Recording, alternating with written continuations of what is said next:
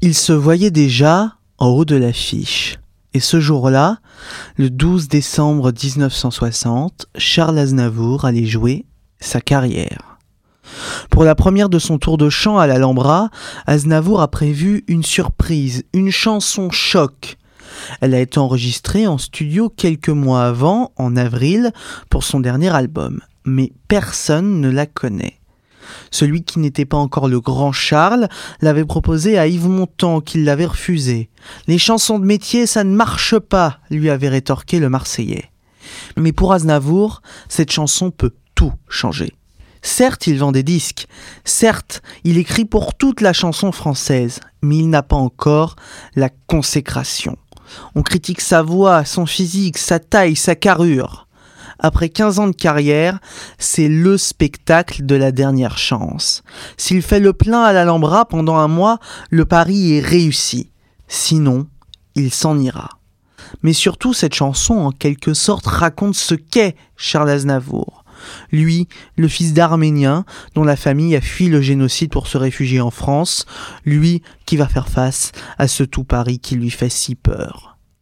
Ce 12 décembre, face à lui, se trouvent dans la salle Cocteau, Trenet, Sagan, Truffaut, Dalida, Louis Armstrong, Duke Ellington et même l'ancien président du Conseil Edgar Faure.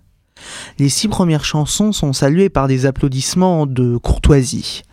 Avant de débuter la septième chanson, Aznavour est seul en scène, en bras de chemise, sans veste, sans cravate. Quand viennent les premières notes?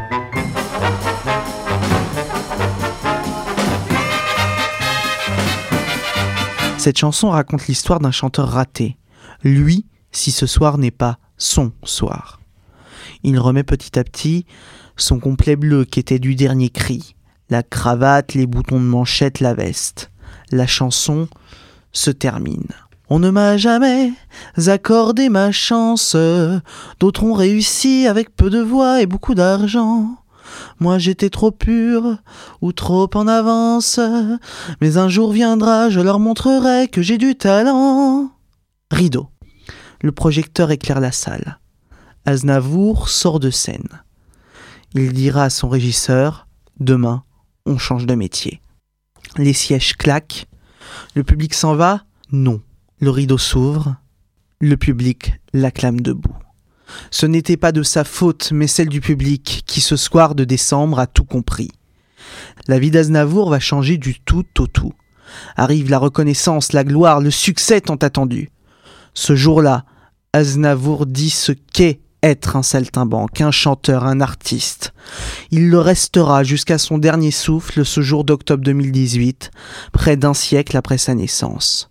Longtemps encore, on se repassera ce couplet resté dans la postérité de la chanson française.